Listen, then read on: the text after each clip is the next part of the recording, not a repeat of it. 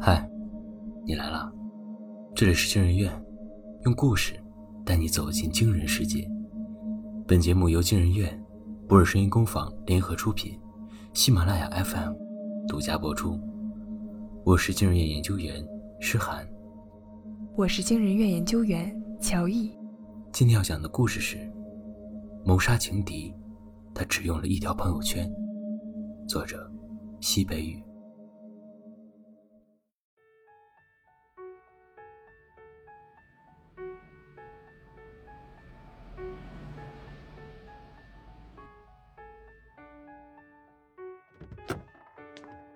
王辉从镇上回来，下了车，刚走到大门口，正好遇上从屋里出来的何洁。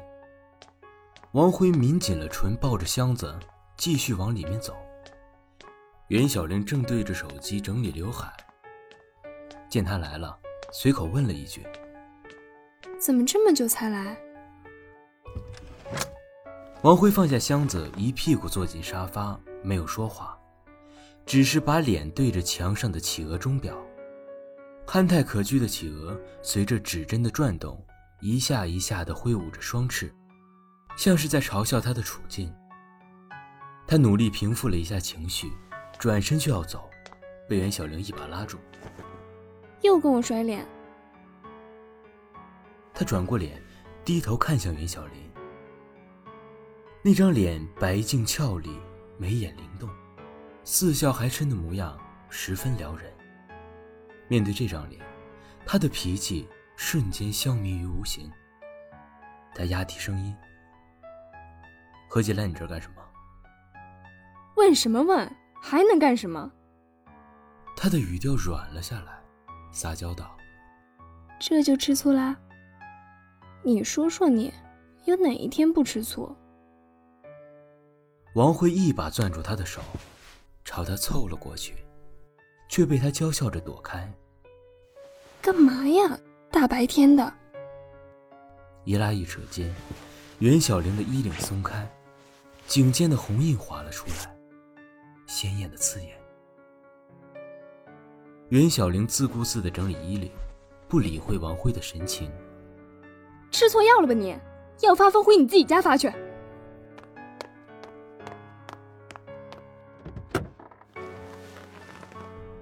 王辉闷着头没说话，镜子出来，拉开车门坐进去。回想起那一抹扎眼的红色，他恨得一拳砸在方向盘上，喇叭发出巨响。这么多年，他对袁小玲掏心掏肺，可他倒好，一见到何洁就对自己那么凉薄。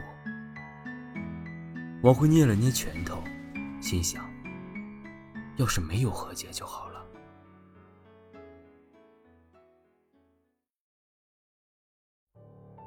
何洁在镇上开了一间山货店。他前些年因为吃醋砍过人，从监狱里出来后，反而越发肆无忌惮。想要对这样的人动手，王辉心里还真有点发怵。不过，朋友张长文给了他一个灵感。张长文常年生活在国外，经常在朋友圈分享一些国外趣闻。前不久，他发了一则新闻。说是一个女人为了摆脱自己的丈夫，在暗网雇佣了杀手。王辉心头一动，他在各种网站上寻觅了大半个月，终于找到了目标。他发私信过去：“我有个杀人的活，接不接？”对方很快回复：“价钱合适就行。”王辉将何洁的信息和定金一起发了过去。之后的几天里，他魂不守舍，坐立难安。袁小玲注意到了他的变化，问他：“魂儿丢了，是不是在想别的女人？”王辉慌乱的辩解两句，幸好袁小玲也不过多追问，总算糊弄过去。等了十多天也不见动静，王辉渐渐着急起来。何洁依旧时不时出现，他和袁小玲暧昧的时候，也从来不顾及王辉在不在场，而袁小玲对待王辉的态度，也越发的爱答不理。王辉等得受不了了，就开始催。可对方一直推说没有合适的时机。这天，他又在袁小玲面前碰了壁，一肚子气没处撒。出了门，浑身上下摸烟，却只摸到兜里的手机。手机是袁小玲送他的，虽然是他用剩下的，可到底也是一份礼物。王辉摩挲着手机，正考虑接下来该如何，正好看到了那人发来的信息。成了。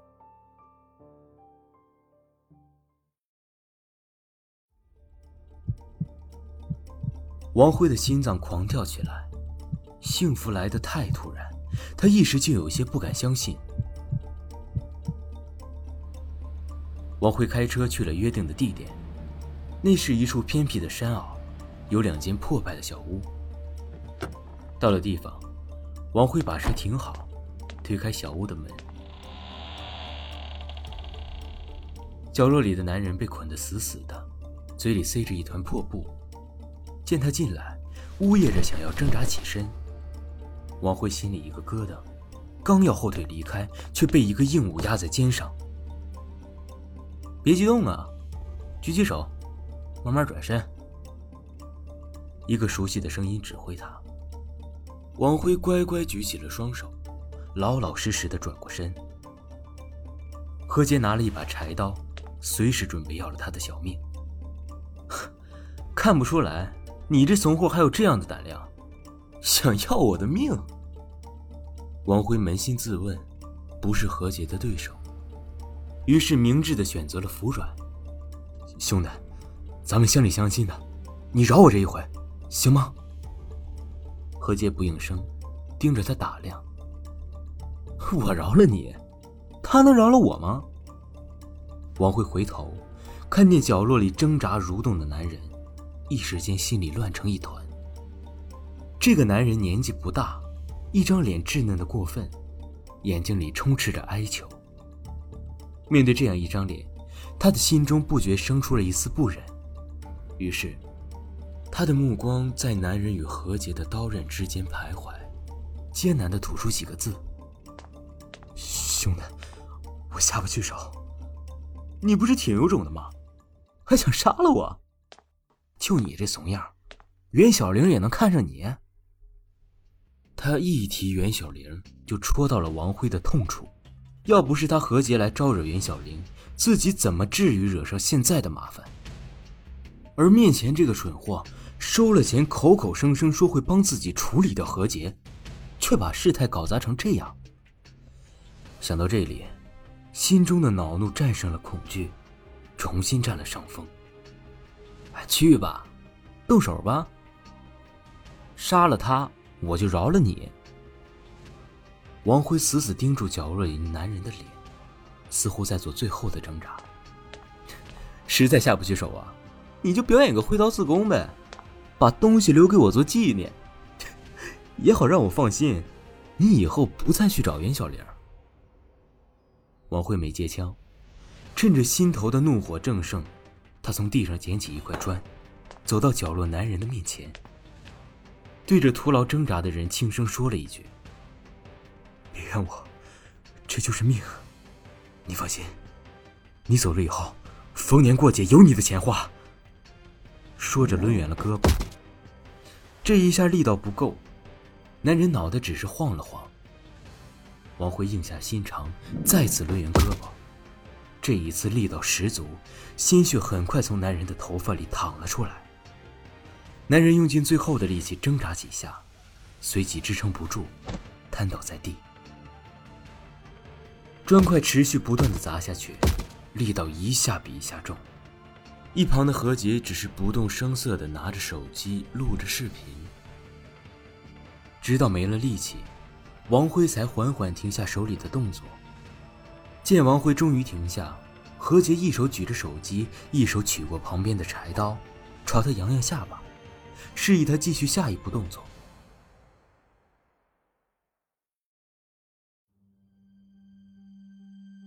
王辉呆怔的朝外瞥了瞥。太阳已经慢慢西斜，天色很快就会暗下来。他需要抓紧时间了。深呼吸几口后，他晃晃悠悠的站起来，吃力地拖着地上的死物，慢慢朝车边走去。离这里不远，有一处废弃的矿井，是再理想不过的抛尸地点。王辉开车过去，到了地方，从车里拖出尸体，艰难地丢入矿井。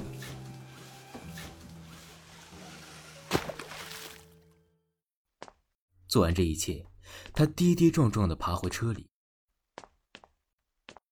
何洁见拍的差不多了，收了手机，远远的朝他喊了句：“以后别再打我的主意了啊！”袁小玲，你就更别想了。说着，渐渐走远。等他的身影彻底消失在夕阳里，王辉这才放开自己的情绪，伏在方向盘上，低低的哭出声来。之后的很长一段时间，王辉没再去找袁小玲。不只是怕何洁手里攥着的把柄，他怕一听到袁小玲的声音，就控制不住的想起矿井里的那个人。毕竟是杀了人，纸包不住火。起初，他还忐忑不安的等待着坏消息找上门来，可时间长了，慢慢就有些懈怠，甚至释怀起来。而袁小玲那边，渐渐的。也就疏远了联系。从前，他不断撩拨的时候，王辉的心里就火烧火燎的难受；现在被他冷落，他感觉更是抓心挠肝的痛苦。这个女人，以前三言两语就把他哄得团团转，让他恨不得为他生为他死。结果呢，这才多久没去献殷勤，就把自己忘到九霄云外去了。王辉在心里咒骂埋怨，却又忍不住去想念。尤其是看到何洁的车一次次经过他家前，他心里的冲动就越发的忍不住。所以，在接到袁小玲哭诉的电话时，王辉的脑子嗡的一下炸开了。电话接通的头几分钟里，袁小玲什么也没说，只是哀怜的哭，快要哭碎了王辉的心。他慌乱地问他怎么了，连问了好几声，他这才抽抽搭搭地说道：“自己被那个人欺负了。”王辉听得气血一下子上头，心里的火怎么也压不住。还是你对我好，他刚才走了，你能现在来看看我吗？我害怕。这个混蛋，这个混蛋！王辉不住的咒骂着。立即起身换了一身干净衣服，打开柜子，取了里面的银行卡，正要全部装进兜里，犹豫了一下，还是留了一个在里面，其余都装进了贴身的衬衣兜里，然后转身到床边，翻出枕头下面的现金，一股脑都揣进怀里。王慧咬咬牙，踏出了家门。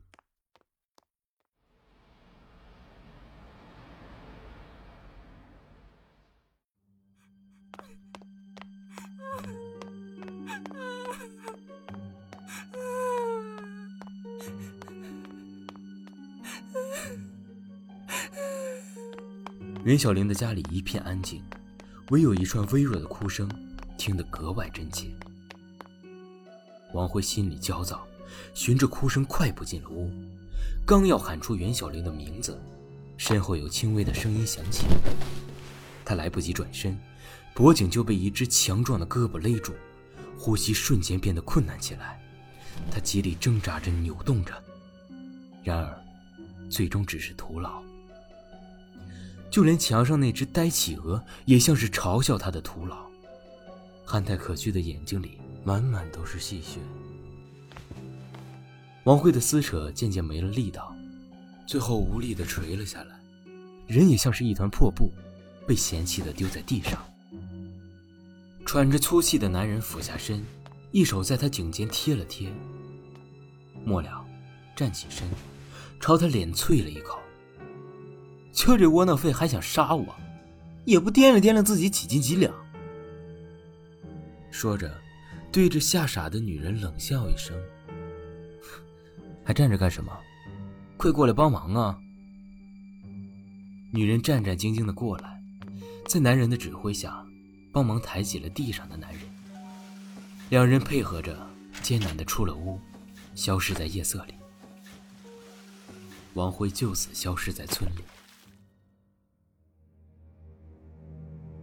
袁小玲自然是警察重点的排查对象，只是来来回回查了几遍，也没查到可疑的痕迹。和袁小玲暧昧不清的何洁也被调查过几次，她说那天自己在家睡觉，父母可以作证，儿子那晚没有出门。如果没有足够的证据支撑，再重点的怀疑对象也只是怀疑。袁小玲照旧每天花枝招展，何洁照旧每天春风得意，直到张长文的出现，打破了这个局面。袁小玲这位神隐的老公常年在国外打拼，如果不是他突然回来，村里人差不多都忘了他的存在。谁也没有想到，他回来的第二天，就成就了村里几十年来最大的新闻。听到张长文回来的消息，村长第二天登门，循例表示了一下关心，又含蓄地提了提袁小玲的事。见他慢慢沉了脸。村长有些尴尬的起身要走，却被张长文叫住。张长文走到企鹅的面前，扒下墙上的插座，转身递给村长：“村长，这里面有个摄像头，是我走之前预防家里进贼装的，看看用不用得上。”袁小玲的脸顷刻之间变得煞白，整个人也轻轻的颤抖起来。村长接过企鹅。一时有些呆怔，过了几秒，回过神来，眼神复杂的看了看夫妻二人，说了几句客套话，转过身，急匆匆的离开了他们家。几天后，王辉、何洁、袁小玲三个人之间的暧昧纠葛，以及就此引出的凶杀案，成了村里人最大的谈资。听说何洁进去后，嘴一直很严。只是说一切事情都和袁小玲无关，直到听说袁小玲把所有事情都推给自己，还把他拍视频的那件事也抖了出去，这才交代出了完整的前因后果。还听说，警方在一处废弃的矿井里找到了两具成年男性的尸体。这些事，张长文原本并不知道，他只是在开庭的时候去了法庭旁听。庄严的法庭里。曾经亲密的两个人互相攻讦揭短，完全不见往日的情分。袁小玲指责何洁对自己死缠烂打，何洁反过来骂袁小玲不要脸，对她谄媚勾引。出了法庭，张长文找了间餐馆，将自己灌了个烂醉。酒足饭饱，他对着一桌残羹冷炙，痴痴地笑出声来。不过是四肢发达的小霸王，才两条匿名的消息而已，就让他上了这么大的圈套。酒醒之后，张长文火速处理了家中的一切，重新背起行囊，去了遥远的大陆。飞机穿过云层上空时，张成文忽然想起了很多往事，想起他和袁小玲起初的甜蜜。想起他刚去国外打拼时，拜托好兄弟王辉帮忙照看一下家里，结果就成就了一对狗男女。还想起上次回家时，在镇上遇见收山货的何洁，当时他一眼就看中了何洁，稍微打听一下，便知这位小伙子占有欲极强，曾经因吃醋就捅伤人，差点酿成命案。这股狠劲儿。正是他可以利用的。以恶人制裁恶人，真是再合适不过。他特意找了机会，请何洁帮忙照看一下家里的山货买卖，有意无意的在他和袁小玲之间搭了一座桥。以袁小玲的个性，势必会让王辉和何洁这两个人为自己争得你死我活，而这时，他只需要坐山观虎斗。并时不时地发出一些挑拨的信息即可。不过，张长文也没有想到，袁小玲会把他的手机转手送给了王辉。原本用来盯着袁小玲的手机，到了王辉手里，反倒是实现了用处最大化。要是没有袁小玲这样的神助攻，他怎么能及时更新朋友圈，给王慧怡买凶的灵感呢？